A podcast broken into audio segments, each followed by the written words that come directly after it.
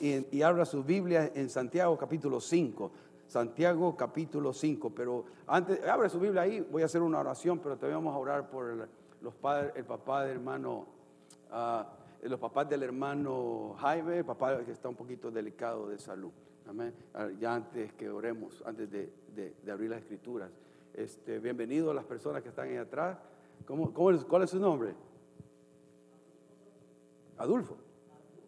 Arnulfo Sánchez y su esposa. Norma, bienvenidos. Dios les bendiga. Un aplauso al Señor.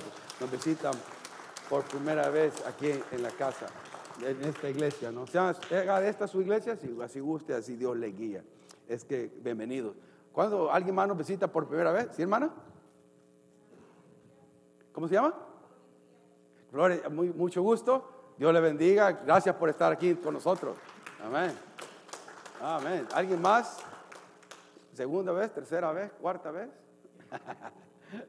La no, bueno, gracias a Dios. Bueno, si, si, eh, vamos si usted tiene energía, aquí tengo una batería y se pone, la, se pone las pilas. Este, bueno, vamos a alabar al Señor, vamos a orar al Señor y pedir por el hermano, por, ¿cómo se llama tu papá, Jaime? no? ¿Ah?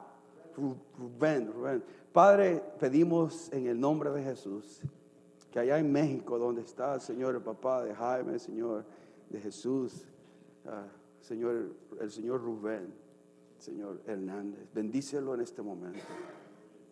Todo es- este grupo de hermanos nos ponemos de acuerdo para pedir por su sanidad, por su sanidad. Está delicado de salud, Señor, conforta a toda la familia, pero Señor, en ti está la sanidad de su papá, en ti está el cuidado, Señor, de él. Te lo ponemos y encomendamos en tus manos, que guíe a los médicos, las enfermeras, a las enfermeras, Señor, y así a, todos los, eh, hermanos, las cuñadas, los nietos, todos los que están alrededor, toda la familia. Ayúdales para que puedan cuidar también de Él, confórtales, bendíceles en, esta, en este momento que están pasando, Señor, donde su papá está delicado. Te lo ponemos en tus manos. Y también ahora, en esta mañana, háblanos, háblanos, Señor. Precisamente de esto estamos hablando, de presentar las cosas a ti, de clamar a ti en súplica, en ruego. Y sigue hablándonos para que en esta mañana podamos llevarnos algo que podamos, podamos poner en práctica en nuestra vida diaria y podamos, Señor, ver tu mano obrar en nosotros, pero no solamente en nosotros, sino también a través de nosotros, siendo, Señor, lo- es tus manos, tus ojos, y podamos orar y, también por otros, por los enfermos, por los necesitados, por, cualquier clase de problemas, nos uses también usándolos en, por medio de la oración y por medio de la fe que tú pones en nosotros, en ti, en el nombre de Jesús. Amén. Amén.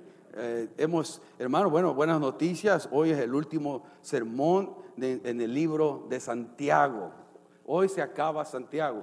Yo no sé cuántos han estado aquí durante es, todo las veces que yo he parado aquí para enseñar el libro de Santiago o predicar de este libro, pero para mí ha sido una gran bendición. Hemos visto y aprendido tre- muchas cosas acá. Eh, aprendimos de la sabiduría que viene de Dios.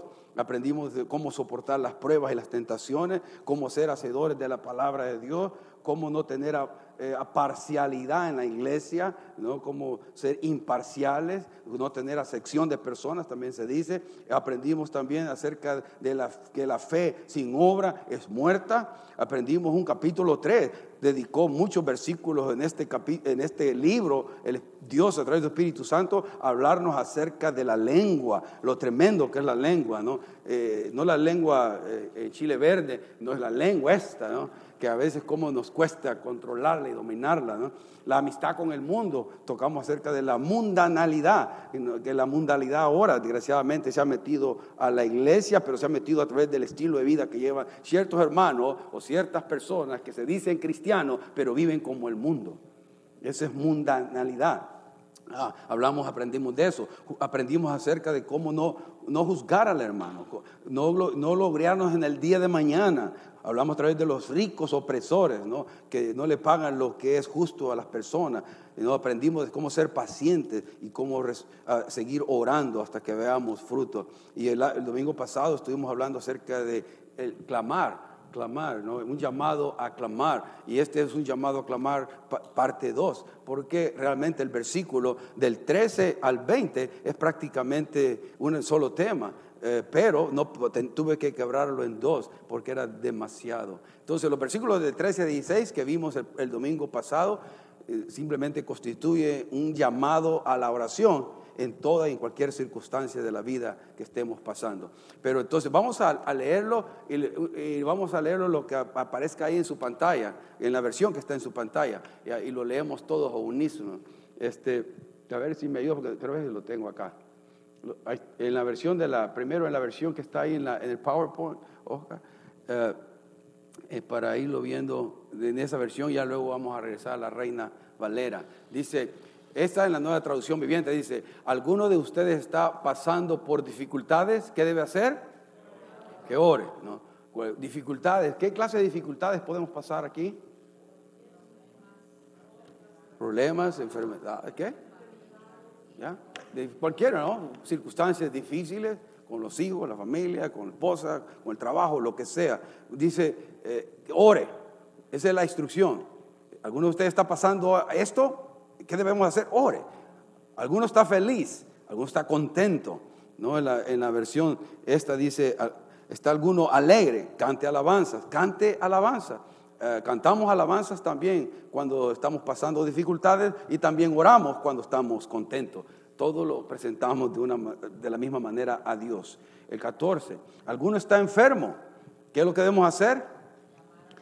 llamar a los ancianos, a los pastores de la iglesia, a su servidor, pastor Dan, hermano Álvaro, pastor Javier, podamos, eh, podamos orar por usted, ungirle con aceite. Eso dice la instrucción de la palabra de Dios, llame, llamar a los ancianos. Si usted está enfermo, usted queremos, quiere usted desea que oremos, oramos por usted ungiéndole con aceite, para que vengan y oren por, ¿por qué? Por el enfermo y, lo unjan con aceite en el nombre del Señor. Y cubrimos esos dos, esos dos versículos la vez pasada. ¿no? El versículo 15, eh, ya hablamos de eso. Una oración ofrecida con fe sanará al enfermo y el Señor hará que se recupere. Y, sea, y, si ha cometido pecado, serán perdonados. La, cuestión ahí en ese, en ese pasaje, que a veces pensamos que es garantía, si usted quiere o tiene que oír el mensaje anterior, no me puedo quedarme ahí, ¿no? Quiero, tengo que seguir eh, estudiando el mensaje. El 16, confiesen los pecados unos con otros, oren los unos por los otros para que sean sanados. La oración ferviente de una persona justa tiene mucho poder y da resultados maravillosos. La oración ferviente de una persona justa es el versículo 16. En la Reina Valera dice, eh, la oración eficaz del justo puede mucho. Ahora, ¿quién es justo? A ver, a ver, ¿quién es justo? ¿Ah? ¿O oh, sí, no, pero ya lo dijo bien, hermano, al principio. Pero estar, porque aquí los que tenemos que hacer la oración de fe es una persona que justa. Ahora, ¿es usted justo?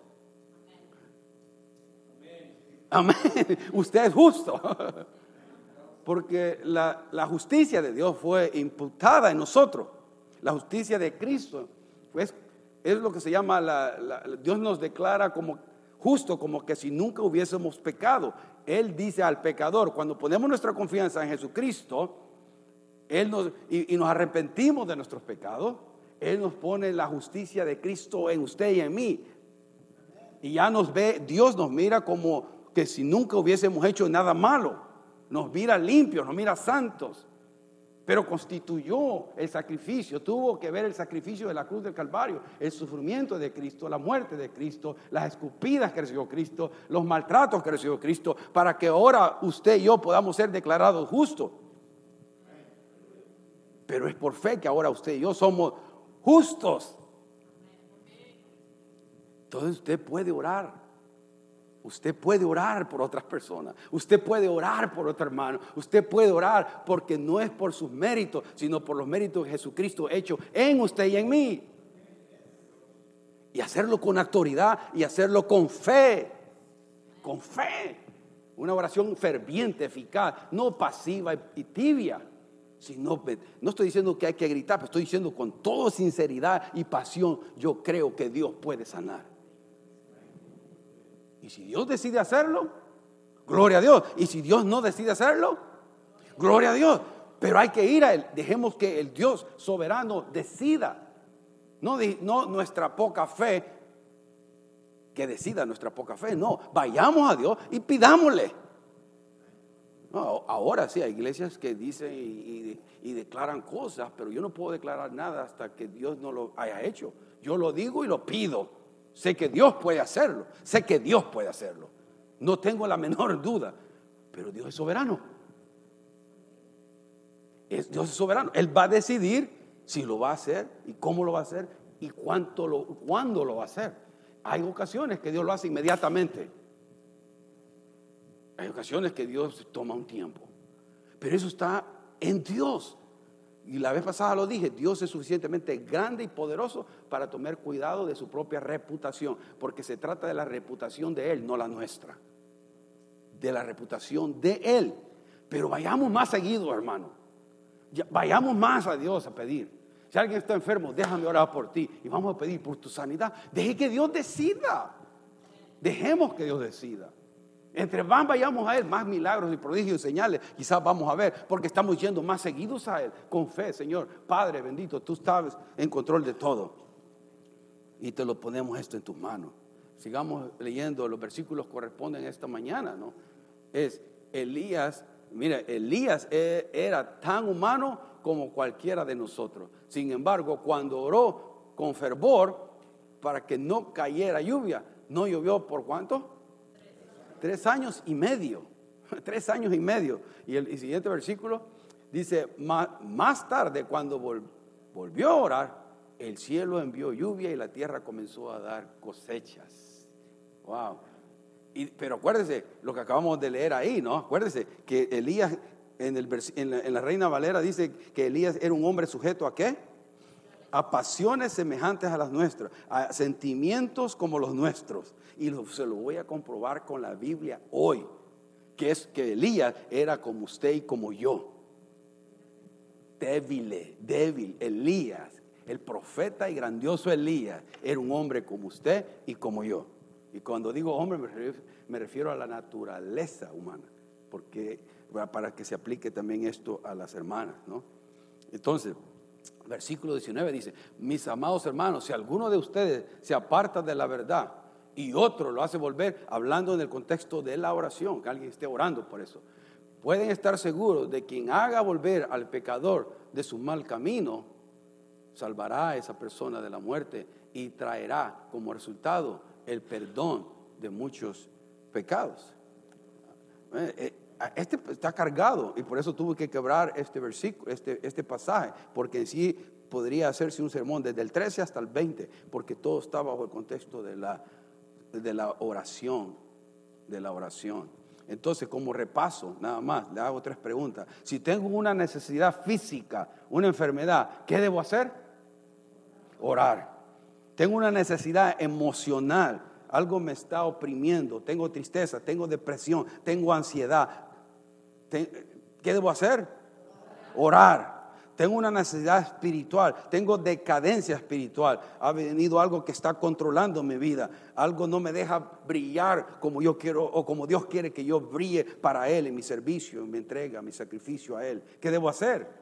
Orar. Siempre es orar ahora, pero no lo hagamos como llaneros solitarios. Podemos ir a Dios siempre en nuestro, en nuestro armario o closet.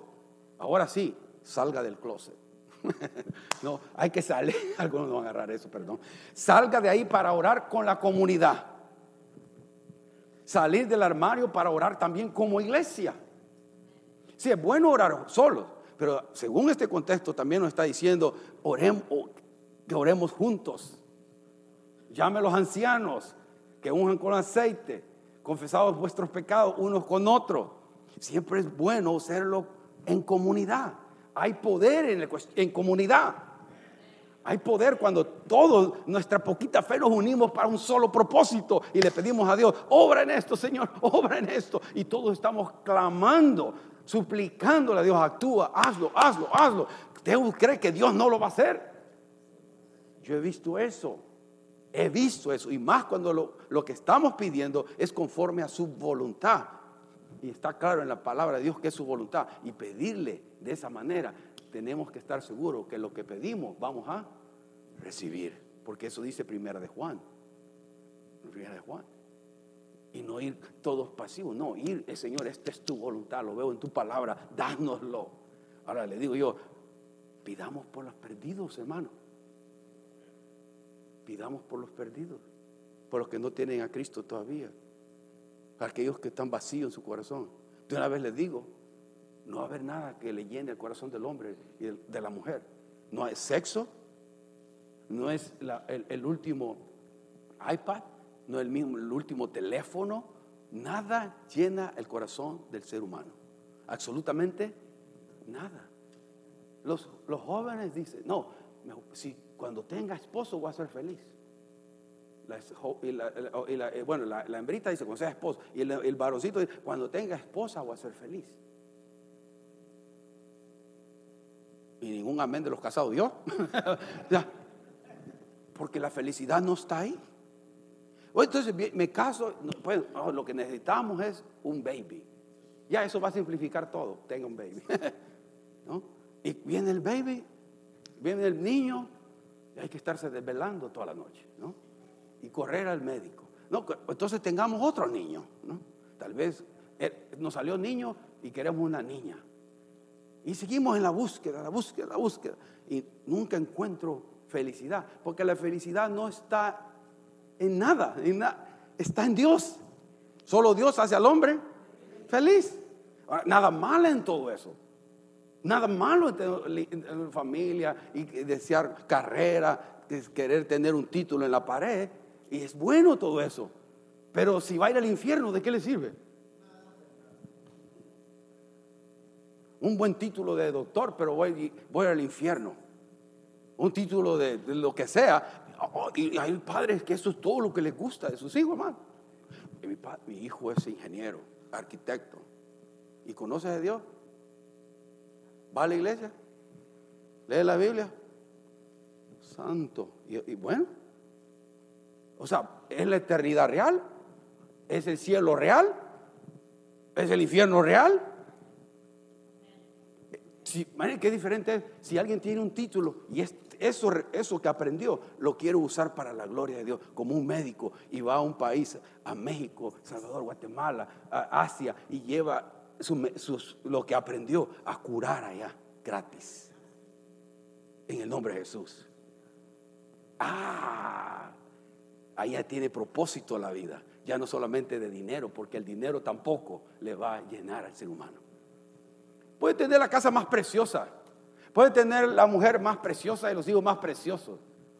Quizás no son suyos, por son pero, ¿no? Pero no lo va a llenar no lo va a llenar. Va a haber siempre ese vacío, va a ser siempre ese vacío. Por eso Dios es el único, Dios es relevante, hermano, y nos ayuda a disfrutar todos esos logros académicos, todos esos logros eh, familiares, lo que sea, los ayuda a disfrutarlos de la, de, la, de la manera más correcta. Porque hoy los tengo y me da alegría. Y si mañana no los tengo, también todavía tengo alegría, porque Dios está conmigo. Y es, la vida en, Dios tiene sentido. No hay otra vida, hermano, que tenga sentido. Yo, yo, no, yo no la encuentro. Si usted la ha encontrado, pero yo lo que miro alrededor de mí, de las personas que buscan cosas de este mundo, yo los miro todos apaleados, hermano. Jim Carrey. Jim Carrey, un famoso comediante. ¿Quién conoce a Jim Carrey? ¿Cuántos santos? Nadie mira películas aquí. Bueno, Jim Carrey dijo, yo daría toda mi fortuna por un poquito de fe, de, paz. De paz, toda mi fortuna. El tipo ha estado meditando, reflexionando tanta cosa, buscando encontrar paz. Y diría, quisiera encontrar paz. Ahora, hermano, no. Nosotros tenemos un Dios grande y poderoso. Y si usted tiene a ese Dios, compártalo, hermano compartamos de Dios, invitemos gente a venir a la iglesia. Si no lo puede evangelizar, pues que venga a escuchar algo, tal vez le ayuda de algo. Pero a veces no compartimos, no hablamos, no le decimos a la gente de Cristo, no le decimos nada. Estamos, somos, ahorita hay una época del cristianismo de puros cristianos, este, de agente 0007, de puro agente secreto. No le decimos a nadie del Señor. Hermano, si estuviésemos pendientes, Dios nos va a decir, dile algo a esta persona. No, no, tiene la cara así por simplemente porque está enojada, tiene algún problema.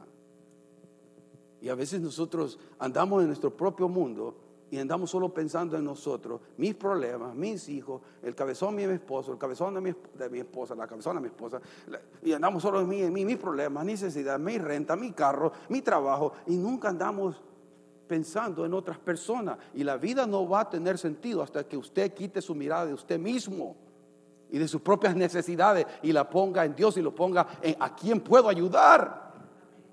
¿A quién puedo hacerle el día diferente?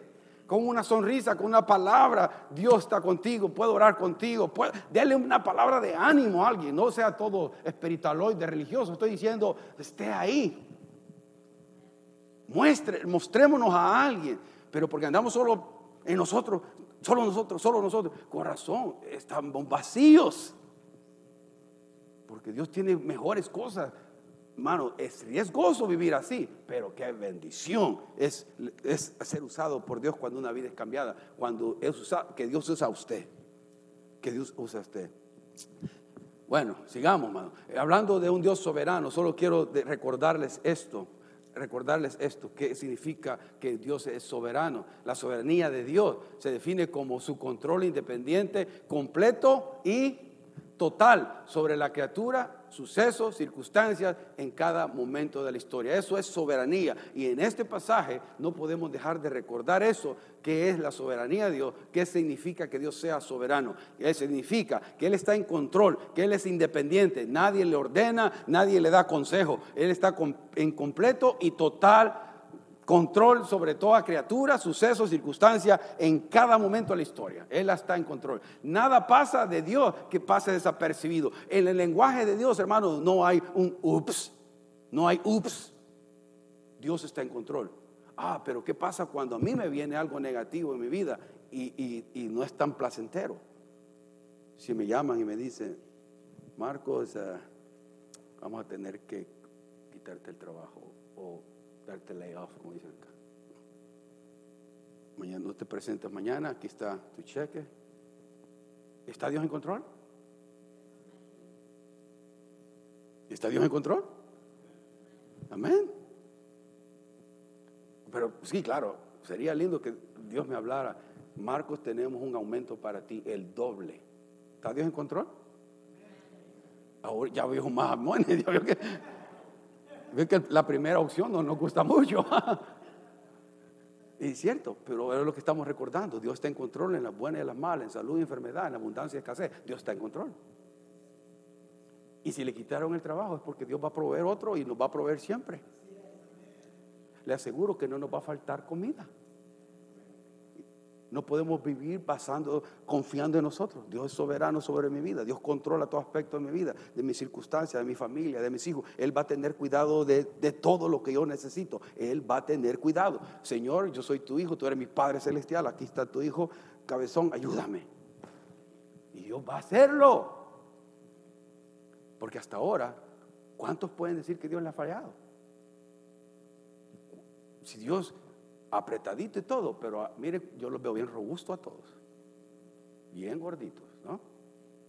¿Ah? Algunos hasta es mejor que le bajen.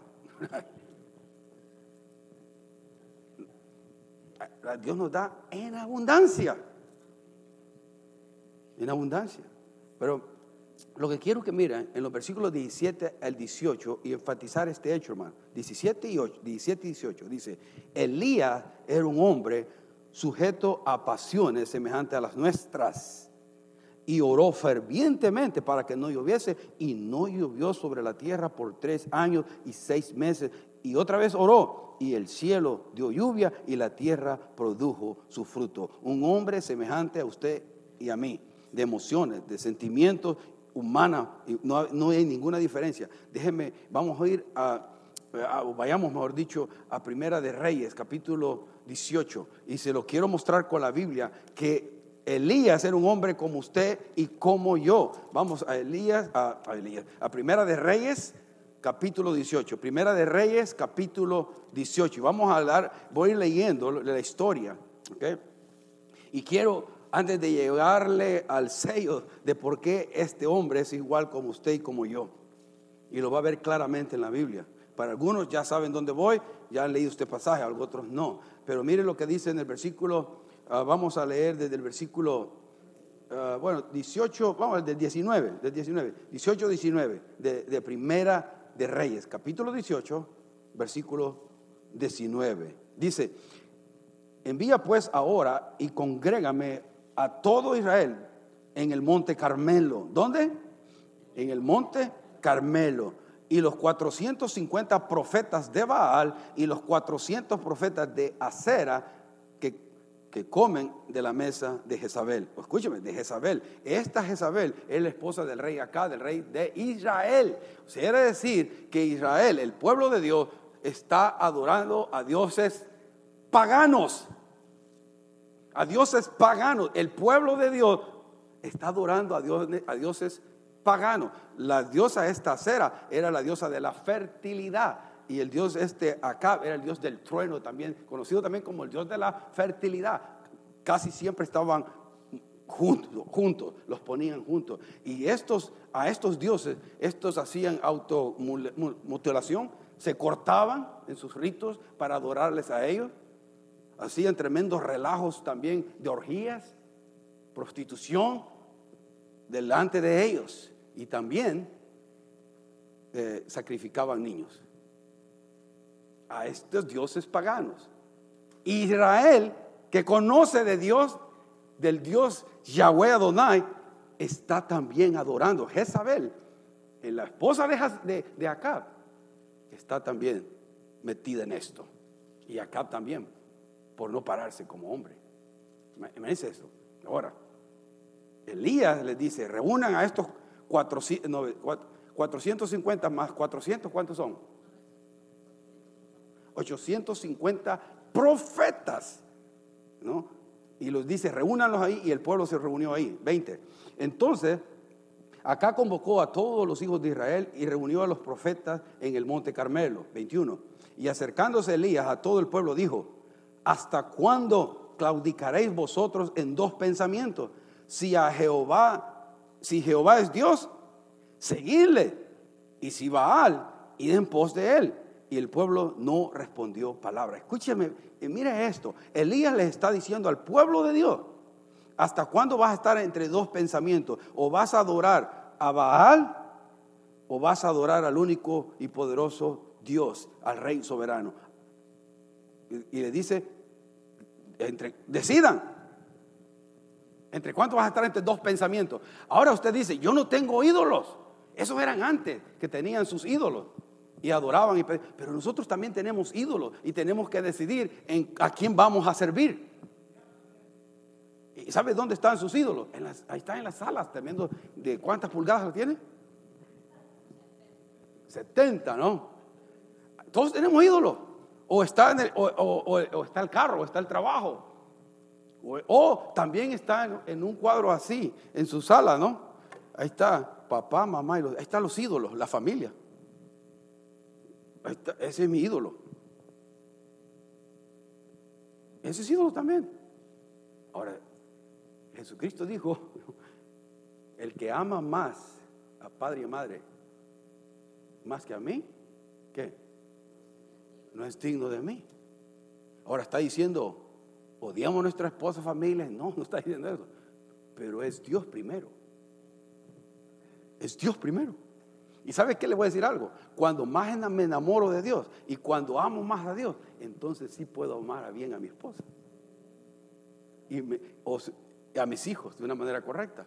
Entre más pongo a Dios primero, mejor mi amor aquí. Es más real, más genuino, más verdadero. Pero cuando quiero poner esas cosas bendiciones materiales primero llegan a ser mis ídolos. O, bendiciones de familia llegan a ser mi ídolo. Las prioridades están movidas y no puedo disfrutar la vida que Dios quiere que disfrutemos a cabalidad. Por eso Elías le dice a este pueblo, decídete, yo le digo a usted, a nosotros, decidámonos, decídate, pero ya no vivir con un pie en el mundo y un pie en la iglesia. Un pie en el mundo, los, los estilos del mundo, y un pie eh, eh, eh, en el Señor, cantando y alabando. Mano, la iglesia está llena de hipócritas. Y, no y nosotros, hermanos, sí, todos de alguna manera somos eso, ¿no? Pero tenemos que tener un celo por querer vivir un estilo de vida que honre a Dios, que glorifique a Dios. Ese es mi estilo de vida que le dice al mundo, esa vida, esa familia, esa persona vive para Dios. Dios es primero.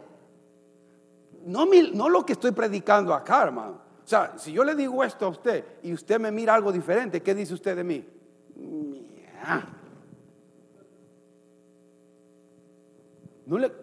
Mis palabras no, no tienen peso. ¿Por qué? Porque yo no lo miro en usted. ¿Cómo me está, cómo me está diciendo esto, hermano David? ¿ah? ¿Por qué hermano Marco me dice, yo no miro eso, eso en él o en ella? Pero nosotros vemos todo espiritualoide, aquí son bien espiritual, aleluya, pero viviéndolo consistentemente, la palabra de Dios en obediencia, sencilla a Dios. Eso es lo que Dios quiere. Y tenemos que decidirlo. ¿Qué vamos a hacer? Y claro, esta cosa que le estoy diciendo, a mí no me gusta decirlas, hermano, pero es lo que siento del Señor cuando veo lo que estamos claudicando de una cosa a otra todo el tiempo. No, no, no. Si fuera Dios prioridad, hermano, si fuera Dios prioridad en la vida del creyente, del Hijo de Dios, este lugar ahí siempre estuviera lleno. Pero porque hay otras prioridades y otras cosas, no tiene que ver con la iglesia perfecta, porque usted, usted no puede juzgar a nadie porque usted es perfecto también y yo soy imperfecto. Se trata de Dios. Se trata de alabar a Dios, se trata de venir y servir a Dios y servir a los demás. Pero si vengo para mí, entonces sí, usted tiene una mentalidad consumista, se trata de mí, se trata de mí y trata de mí, que cante bien, que prediquen bien, que oren bien, de mí, de mí, de mí. Una mentalidad consumista nunca es satisfecha. Y es más, hermano, hay personas en el Señor que tienen años en el Señor y tienen una mentalidad consumista. Aquí es una iglesia imperfecta porque usted y yo somos imperfectos. Pero nos unimos para alabar en medio de nuestra imperfección, alabar y adorar a Dios y servir y tratar de alcanzar al perdido en medio y con nuestras imperfecciones. Porque todas las tenemos. ¿Qué mentalidad hubiese que yo le voy a dar gracias a mis hermanos, le voy a dar gracias a mis hermanos, le voy a dar gracias a mis hermanos? ¿Por qué? Porque Dios me da gracias a mí primero.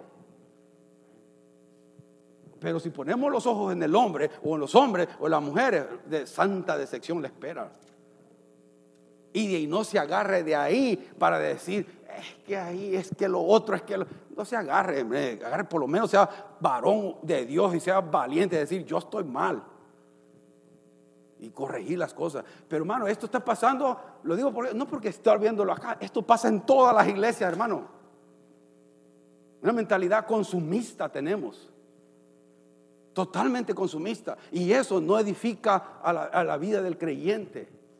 Por eso tenemos que decidirlo. Por eso dije yo eh, lo que dice Elías, ¿no? entre dos pensamientos. Yo me voy moviendo rápido, no tenga miedo. Entonces, el 22, 18, 22 dice, y Elías volvió a decir al pueblo, solo yo he quedado de profeta de Jehová, más los profetas de Baal, hay 450 hombres, 23. Dénsenos pues dos bueyes y escojan ellos uno y córtelo en pedazos y póngalo sobre la leña pero no pongan fuego debajo y yo prepararé el otro buey y lo pondré sobre la leña y ningún fuego pondré debajo. Entonces le dice, eh, Elías le dice a ellos, invoquen ustedes a vuestro Dios, ¿no? A vuestros dioses y yo invocaré el nombre de Jehová y el Dios que respondiere por medio de fuego, ese será Dios. Y todo el pueblo respondió diciendo, bien dicho. Tremendo. El, mire Elías diciendo, a ver quién responde, a ver cuál es el Dios que envía fuego. Porque este Dios de Baal era conocido como el Dios del trueno, del relámpago, supuestamente, ¿no? Ah, vamos a ver quién es quién. Elías está actuando en fe tremenda, tremenda ahí. Y para hacerle la historia corta, para, para aprovechar más el tiempo, es esto. ¿Qué, pasa? Vienen los, los, los, los, profetas estos de Baal, los 450 de Baal, preparan el, el altar y le ponen ahí este, el buey, lo cortan, la leña y todo, y comienzan a, a, danzar y a hacer todo lo que tienen que hacer. Es, un, es algo triste, hermano, porque comienzan a, brincar y hacer todo, lo, hacer todo lo que ellos hacen en sus rituales, ¿no? Para pidiéndole a Dios que mande fuego y que consuma el, buey que han puesto ahí y la leña y todo, ¿no? Mire el 27. Y, y así lo hicieron por muchas, toda la mañana, el 27, 18, 27 dice, y aconteció al mediodía que Elías se burlaba de ellos, diciendo, gritad en alta voz, porque Dios es quizás está meditando, o tiene algún trabajo, o va de camino, o tal vez duerme, y hay que despertarle. ¿Sabe que en el idioma original, en el hebreo, la burla del profeta Elías hacia ellos le está diciendo, quizás está en el baño, quizás está haciendo sus necesidades y por eso no te escucha.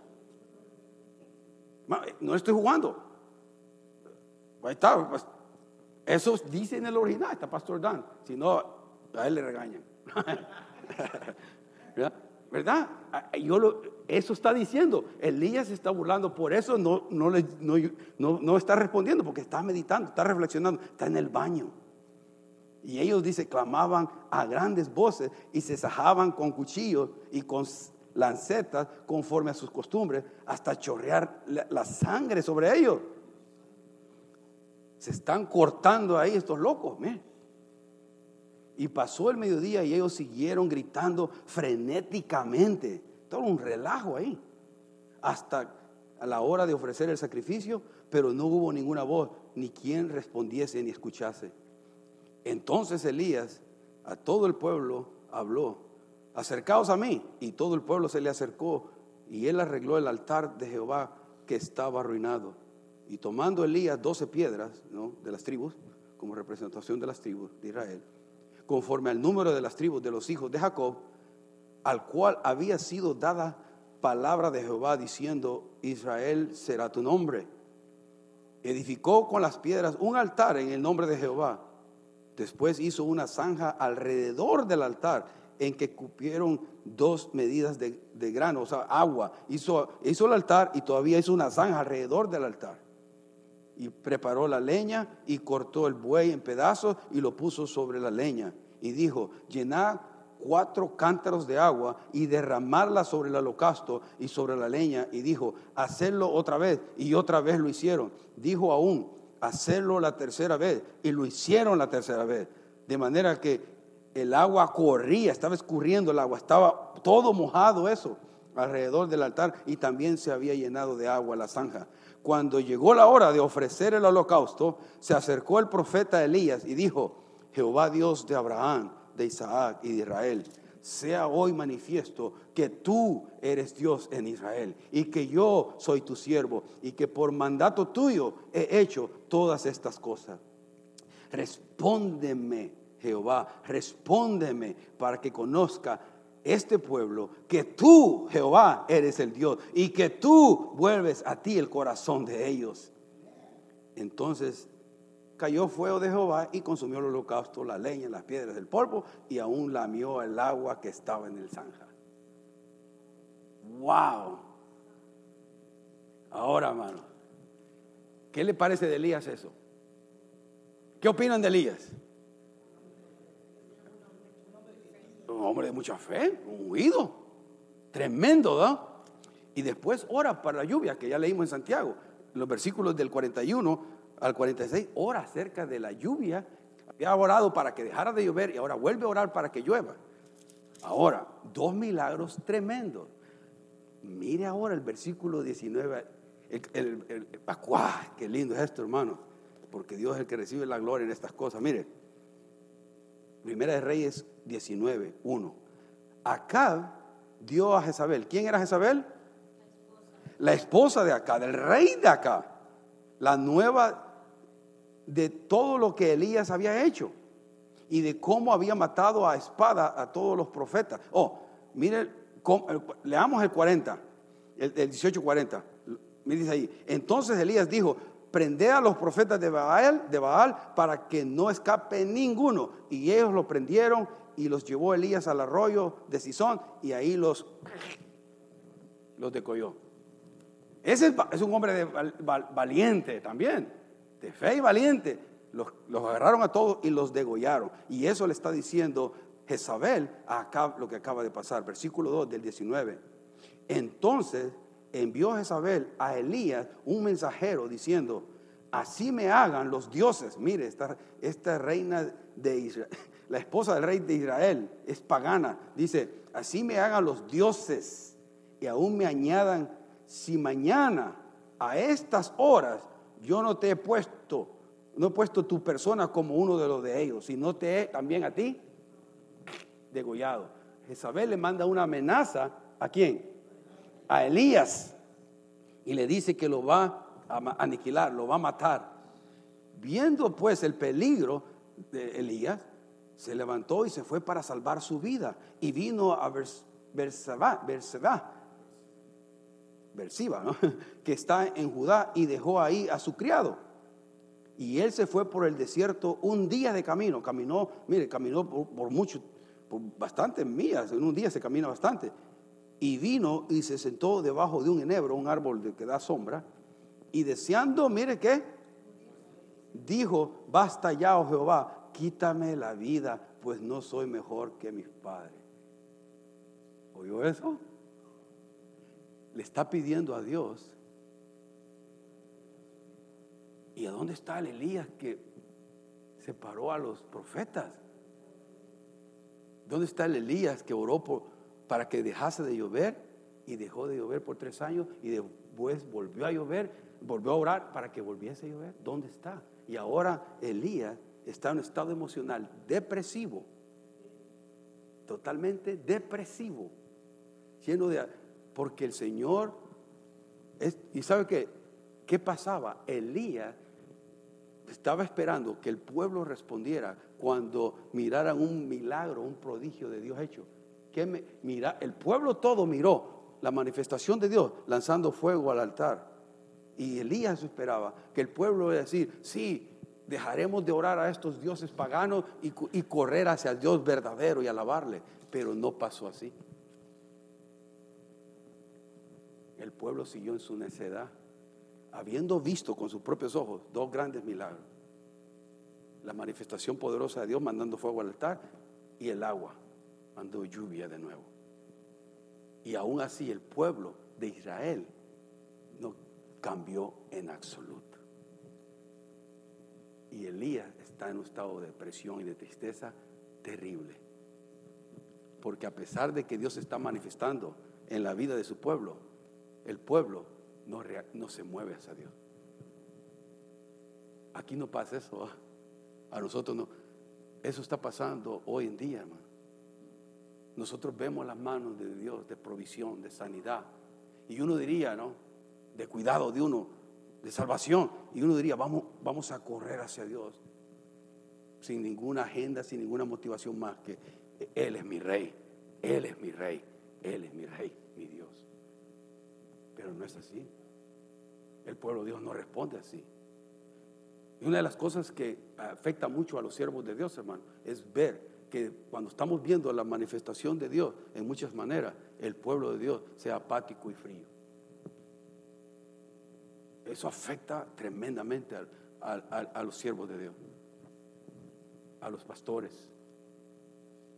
Yo hablo con amigos pastores de, Los Ángeles y aquí, y la apatía y la frialdad es tremenda hoy en día.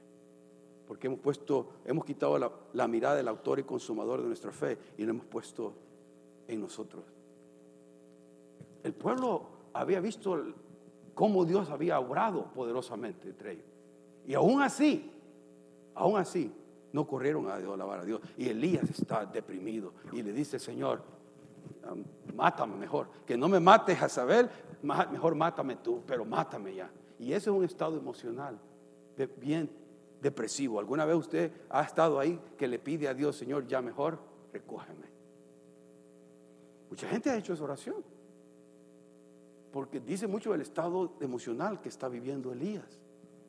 Y muchas personas han hecho esa oración en lo íntimo. Ya recógeme. No cuando está peleando con el niño, con su hijo, con su esposo, no. Ya mátame. No, no, eso no. Estoy diciendo cuando está solo ahí, en intimidad. Señor, este, esto es muy pesado. Ya no resisto. Mejor recógeme. Y, lo, y ahí lo estoy diciendo. Por eso Santiago dice que Elías era un hombre semejante a usted y a mí. Porque mire cuál es la situación de Elías en este momento. Un profeta usado poderosamente por Dios, pero está en ese estado de ánimo. Tan, tanto que desea morirse y le pide a Dios que le quite la vida. Ahora, eso no podemos olvidarlo cuando leemos este pasaje. ¿Y sabe lo que hizo Dios con Elías? Lo puso a dormir. Y después le llevó comida. Muchas veces, hermano, necesito una siesta y comer. No es malo, no es malo descansar. Y después, ¿sabe qué hizo después? Dios con él. Lo volvió a dormir. Qué, rico es comer con, unos 20 tacos adentro. Y después lo volvió a poner a dormir. Y ya después trató con él. Porque a veces, muchas veces estamos tan abrumados, tan cansados de todo, que no escuchamos a Dios, hermano. No escuchamos a Dios. la, palabra, la, palabra de Dios la leemos y como que nada pasa aquí. Porque estamos tan abrumados, la mente anda que cuando leemos la palabra de Dios, meditar tranquilamente en ella, eh, hacer esto, no, no pasa nada. No pasa nada. En cambio, hay personas, oh, mira lo que dice aquí, mira lo que dice acá. Porque Dios le, la mente y el corazón, el espíritu de la persona está abierto a recibir de Dios. Pero si la persona está tan cansada, tan abrumada, tan llena de ansiedad y preocupación, que no no penetra la palabra de Dios, hermano. Y ese estado emocional, que Dios nos ayude, perdón, a, que no a que no caigamos en ese estado emocional. Y si usted ha caído en ese estado emocional, dígalo a alguien. Dígale a, los pastores, hermanos, maduros, amigos, alguien. Y diga, oren por mí, yo estoy pasando esta lucha para llevarlo todo la lucha. No está solo, no está sola y todos volcamos, eh, porque aquí no vamos a juzgar a, alguien porque esté pasando algo así, no, al contrario, vamos a abrazarlo, vamos a abrazarla y vamos a orar por ella y vamos a clamar a Dios juntos para que Dios obre, porque todos podemos caer en un estado emocional así, todos, sin excepción, todos podemos caer en que ya la vida nada tiene sentido, nada me da alegría, nada me entristece tampoco, eso ya es duro. Ese, es como numbness, dicen en inglés, ¿no? Estoy ya anestesiado, ya nada. Y eso es triste. La vida va a ser de alegría y, también la vida va a ser de tristeza y puedo llorar. Puedo llorar. Pero aquí en la vida, en la tierra, va a haber estas cosas. Va a haber estas cosas. Por eso, hermano, acordémonos de, de Elías. Cuando leamos el pasaje, vaya allá, recuérdese que Dios puede escuchar su oración, su clamor, su plegaria, así como el de Elías. Elías pidió fervientemente para que no lloviese y no llovió por tres años. Y de ahí volvió a orar y, produjo Dios la lluvia. Ahora le digo a usted, ¿no necesitamos lluvia aquí en California? ¿Y por qué no oramos por lluvia, pues? Porque no somos Elías. Oremos por lluvia. Oremos que mande Dios este invierno que venga, que sea un buen invierno. ¿Cuántos quieren creer conmigo eso? Pidámosle al Señor que mande lluvia, hermanos. Que tenga misericordia. Sí, no la merecemos. Porque como país y nación y Estado le damos la espalda a Él y después queremos que los bendiga. Pero pidámosle a Dios. Pidámosle a Dios que Él sea glorificado y honrado. Que quita que Dios mande unas lluvias que, que parezca aquí un país de Centroamérica con trono y todo. ¡Pua! Qué rico es eso, ¿no? Es, pero, pero oremos con fe. oremos por lluvia. Hermano, los versículos 19 y 20 ya está, hermano. Si alguno de vosotros se ha extraviado de la verdad o se ha apartado doctrinalmente o en práctica de la verdad, lo que debemos hacer es orar. Y lo vamos a volver a ese hermano, a esa persona, a esa hermana, orando por él, intercediendo por esa persona. Y si eso pasa, dice que ese pecador se arrepiente de su mal camino, salvará su vida, su alma y cubrirá multitud de pecados. Oremos por las personas que se han enfriado. Oremos por las personas que se están enfriando en el Señor. Oremos por ellas. Sí, hablamos de evangelización, pero también hay que hablar de las personas que se están enfriando aquí en este lugar. Hermano, si una persona no viene consistentemente a la iglesia, señal de enfriamiento, a mí no me importa qué diga. Se está enfriando. Y le voy a decir por qué. Porque esto nos ayuda a todos, ¿no es cierto? Esto, el oír, el alabar, el adorar, escuchar a alguien hablar de Dios, me, estimula la fe, mi confianza en Dios. Entre más me aparto de la iglesia, quiere decir que me estoy apartando en lo íntimo de Dios. Y pensar correctamente. Y yo necesito de usted, usted necesita de mí. Los necesitamos todos. Porque si yo me aíslo, ¿quién me va a jalar las orejas cuando después me esté comportando mal con mi esposa? Si yo me aíslo, ¿quién me va a decir, hermano Marco, lo que está haciendo usted no está bien? ¿No es cierto? Yo le doy cuenta a ustedes, mi, vida en el libro ha abierto, yo no tengo nada que esconder. Mis luchas aquí las mira enfrente, mis victorias aquí las mira enfrente, porque soy hijo de Dios y no tengo nada que esconder. Mi vida ahí está. En los lunes yo digo cosas que aquí a veces no puedo decir, no, puedo, porque no me da el tiempo. Pero allá yo me abro. Todos tenemos necesidad, todos, todos, absolutamente todos. Y a mí me preocupa cuando, cuando los hermanos toman el, congregarse como, me preocupa. Y lo presento a Dios, Señor, haz obra, obra, obra anímales, estimúlales. ¿Por qué? Porque quiere decir que se están enfriando, hermano. Porque, mire, ¿cuánto, y con esto termino, cuánto tiempo pasamos acá? Dígame. Comenzamos a las 10. A las horas son las 11.35, hora y media. Se ya el hermano ya se está pasando cuatro minutos, me están diciendo algunos. Y pasamos toda la semana siendo indoctrinados por esto, viendo cosas del mundo, en Facebook, en todas las redes sociales, Instagram, vida por haber, por horas. Pero aquí, ay, san, no te pase, hermano, no te pase. No te pase un minuto. Y es más tiempo allá en el mundo que el tiempo acá. Entonces, ¿quién está guiando su vida? Pregúntome yo. El mundo. Y si alguien me dice, lo contrario, bueno, yo le digo, yo quiero verte, ver tu vida. La vida de uno dice que es prioridad, no mis palabras. Mi vida dice, es Dios es primero y mi servicio a Dios es primero. Bueno, yo tengo trabajo secular también. Tengo trabajo de ocho horas también. Tengo presiones del trabajo también. Igual que usted. Y, si yo estoy aquí no es porque sea tan espiritual, sino porque soy el más débil de todos ustedes. Soy el más débil que yo reconozco que si yo me aparto de aquí, hermano, literalmente yo me vuelvo un monstruo. wow, Wow, wow. Les se lo aseguro, hermanos. Yo sé quién soy sin Cristo, hermano. Yo sé quién soy sin Cristo. Y estoy aquí porque necesito de Dios, que soy débil. Porque si no cometiera unas burradas y unas tonterías, que usted diría, ¿eso hizo el hermano Marco? Eso hizo el hermano Marquito.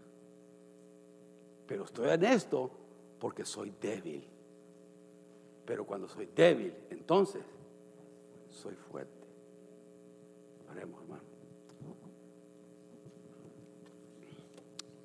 Gracias. Gracias, Señor.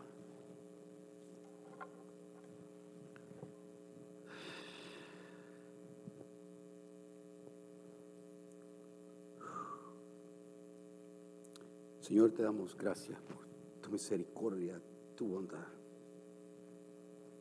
Al reconocer, Señor, al decir estas palabras, mi espíritu me dice que es cierto, que no, que sin ti soy nada, que sin ti soy cero, que sin ti mi vida no tiene propósito, no tiene razón de ser en ti. No por lo que hago por ti, no por lo predicar o enseñar o las cosas que tú nos das el privilegio de hacer. No, eso no. Es tu presencia en mi vida, tu presencia en la vida de mi familia, tu presencia en la vida de la iglesia, tu presencia en la vida de cada uno de nosotros, Señor. Padre, en nombre de Jesús, toca el corazón de cada uno de nosotros de manera especial en esta mañana.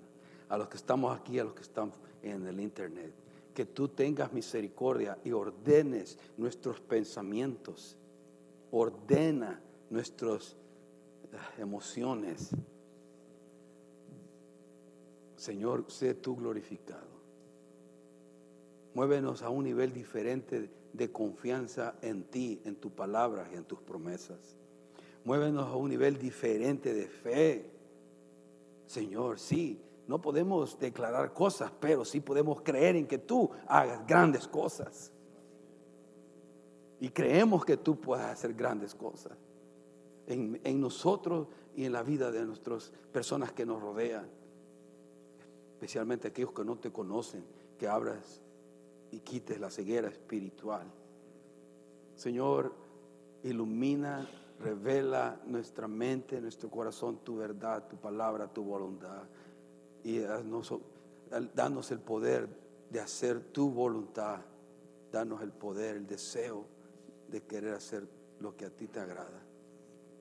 Ayúdanos, ayúdanos. Señor, yo no sé qué está pasando mis hermanos en esta mañana cómo están aquí, los que están acá, los que están escuchando a través del internet.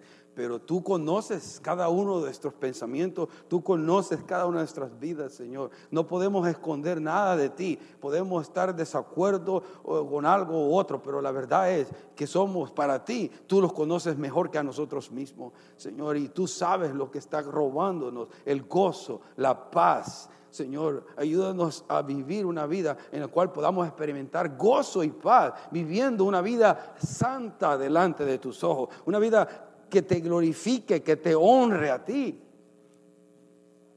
Señor, si no se trata de mí, se trata de Jesucristo en mí.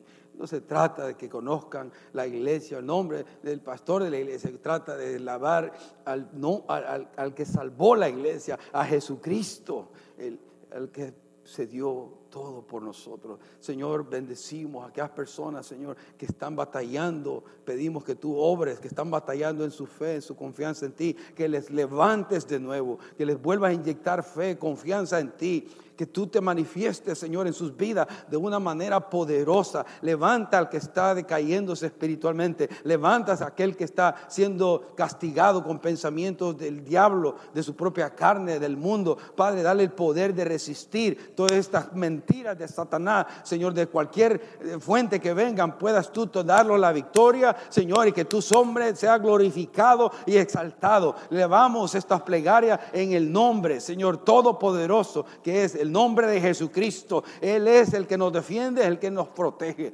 Señor, danos, ayúdanos a ver la vida con confianza, con fe, con alegría, Señor, que tienen cosas buenas, que tú tienes cosas buenas para cada uno de nosotros. Señor, tú tienes planes, cosas buenas planeadas para nosotros. Señor, y, nos vamos, queremos tomarlas de tu mano, Señor, y glorificarte, honrarte, y no vivir en temor, sino vivir en fe. Señor, en fe en ti, en tu palabra y en tus promesas. Aliéntanos, anímanos, Señor, y ayúdanos, ayúdanos en todo, en cada momento difícil, un momento alegre que pasemos como hijos tuyos, Padre. Bendícenos hoy, llévanos con tu paz y bendición. Te damos gracias por tu palabra, por Santiago, que hemos estudiado, Señor. Nos permitiste comenzar y nos permitiste terminar esta epístola. Guíanos, Señor, en lo próximo libro que tú quieres que estudiemos. En el nombre de Jesús, Señor. Gracias. Eh, te alabamos, exaltamos. Ahí, ahí donde está usted en su intimidad, solo dígale al Señor, hable con 10 segundos, Dios 15 segundos, hable ahí con Dios y cualquier cosa que haya pedido, dígale gracias. La respuesta viene, la respuesta viene. Dios obrará. Y es que se levanten testimonios de este lugar, que hayan testimonios que digan, Cristo lo hizo, Dios me escuchó y hizo este milagro. A ti daremos la gloria y la honra, Señor. Amén, amén, amén, amén.